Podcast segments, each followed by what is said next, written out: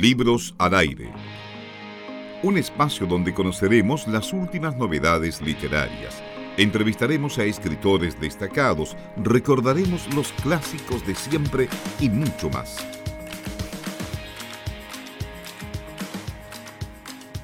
Conversamos con el escritor Álvaro Bizama, que ha publicado por estos días su último libro, esta novela que se llama El Brujo. Álvaro, ¿cómo estás? Bienvenido a Libros al Aire. Hola, buenos días, ¿cómo estás? Muy bien, muy bien, muy eh, eh, entretenido y muy interesado en leer esta tu última novela que, digámoslo Álvaro, desde el principio eh, resulta más tradicional, si se quiere, que tus otros trabajos. ¿A qué se debe o a qué podemos atribuir este giro?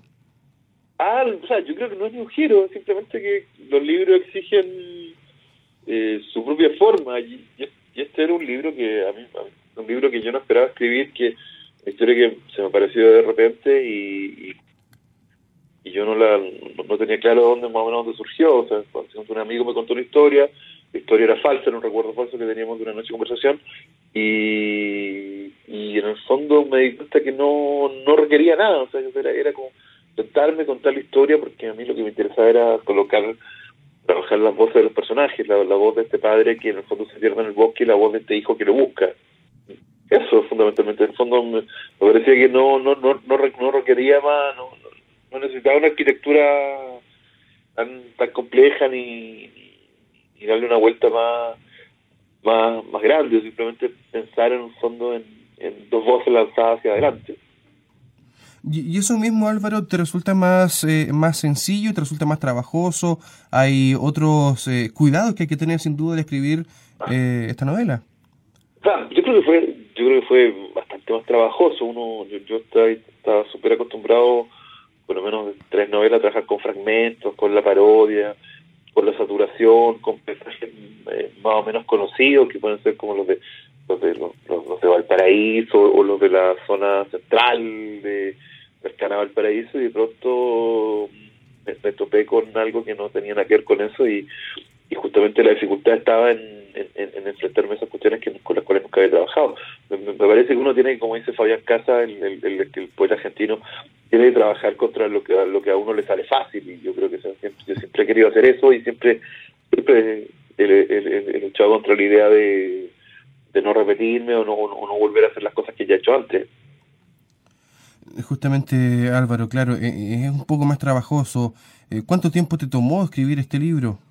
No, o sea, son procesos, son procesos que, yo creo que no se miden en el tiempo. Yo, creo que el primer boceto me ha demorado tres, cuatro meses y luego la corrección fue un poco más, fueron, no sé, uno, fueron el tiempo que pasó, no sé, un año, un año y tanto. Entonces, también es un proceso donde uno lo deja ahí, lo escribe, sale el libro, lo deja descansar, vuelve a él, se, se pregunta no cambió mucho, la verdad, o sea, no, no, no, no, no, un cambio tan sustancial entre la primera versión y la versión final, simplemente se fue afinando, cosas que saqué, cosas que, que corté, cosas que en el fondo cambié, pero pero en realidad con esta clase de libros que son escriben de manera medio obsesiva y media eh, como como casi de una sentada o casi como como viviendo dentro del libro no no, no, cambian mucho cuando uno, uno, uno lo termina, en el fondo yo creo.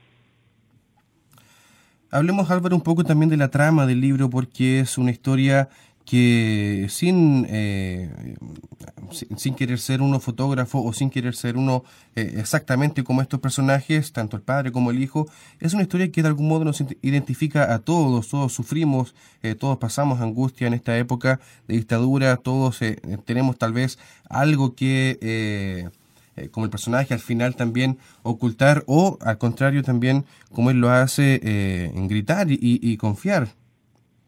Claro.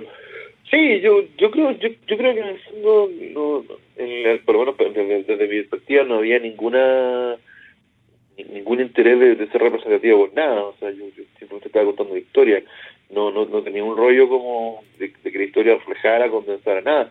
Me, me parecía que sí que, que, que eh, era volver sobre ciertas cosas sobre las que vuelvo, la obsesión como sobre cómo funcionan las imágenes, la pregunta sobre cómo funciona como la luz, el, paisaje de la provincia, no, no, por lo menos mientras yo lo escribía no, no, esperaba que el libro hablara nada más ni más ni más acá ni más allá de, lo que está hablando.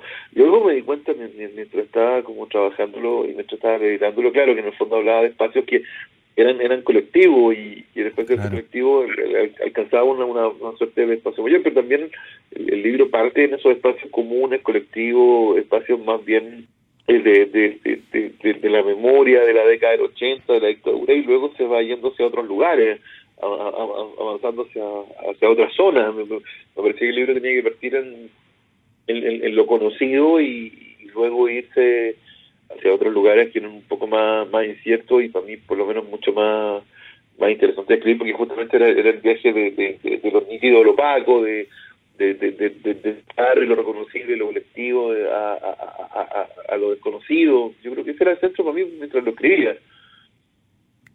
Estamos conversando con Álvaro Bizama, escritor, también director de la carrera de literatura en la Universidad Diego Portales y que ha publicado hace algunos días este libro El Brujo, donde encontramos a un fotógrafo independiente en la década de los 80 que eh, fue de a poco quedando marcado por sus propias fotografías o la experiencia de fotografiar esta violencia en aquella época, lo que lo lleva además a una suerte de evasión viajando al sur de Chile.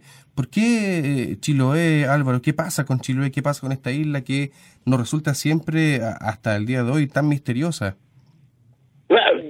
yo raro, yo, yo escogí Chiloé porque había estado de vacaciones con, con, mi, señora ahí en Chiloé hace unos años atrás eh, sin, ningún afán literario, ni cultural, ni, periodístico.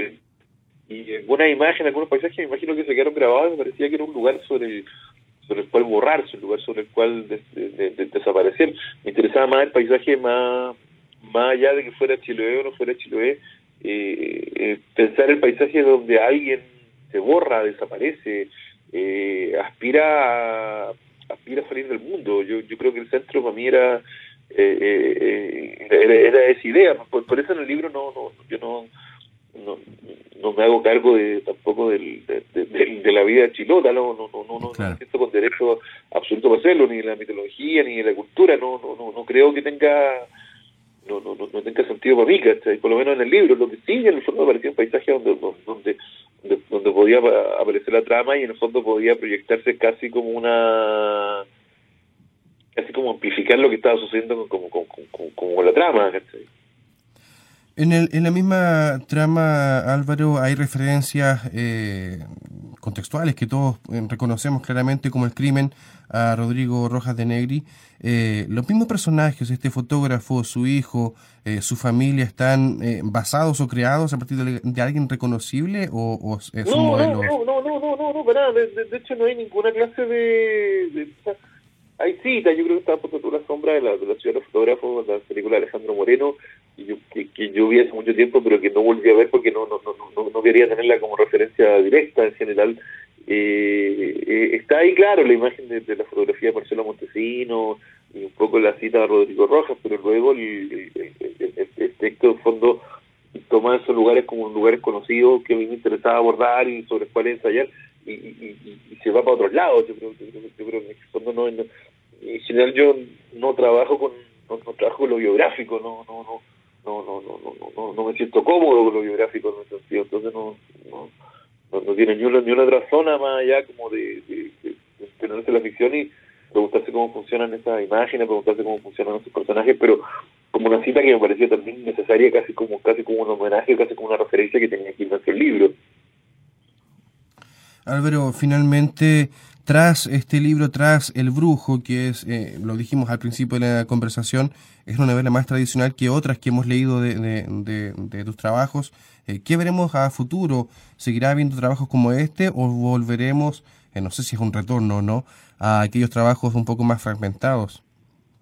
no sé, sale un libro de, ensayo y crónicas mío por, la editorial de la UCR en, un par de mes y medio, un par de meses más, y, es, una compilación de textos de crónica, de crítica, de, ensayo, y en general, no sé, yo creo, yo creo que ahora uno, uno, cambia, yo creo que no, no, no sé si vuelvo a escribir en fragmentos porque no, no me siento con la necesidad de escribir en fragmentos, ¿no? Ni, pero pero sí yo creo que, que, que, también hay otras uno, uno va cambiando los, libros exigen uno, escribe los libros que quiere escribir, entonces eso va a depender de, que estemos. Yo ahora estoy haciendo otra cuestión que no tiene nada que ver y, y, que tiene otro otro tono que es mucho más experimental, pero tampoco fragmentario, y yo creo que, hay una mezcla ahí que uno, uno va moviendo en la medida que va, el, va trabajando. Yo creo que las novelas son son investigaciones sobre sobre la pregunta que es una novela, entonces cuando esa es una pregunta que uno va respondiendo una y otra vez mientras mientras avanza, mientras la escribe. Yo, no trabajo con cuestiones ciertas ni, ni calculo nada, ¿cachai? No, no, no, no, podría ser, no, no, podría funcionar así por lo menos, ¿cachai? No, no, hay plan. Muy bien, Álvaro, muchas gracias por compartir estos minutos con Libros al Aire. Te deseamos mucho éxito. Gracias un gusto. Que, muy bien. Hasta pronto, entonces. Gracias. Libros al Aire. Siempre un placer en cada libro.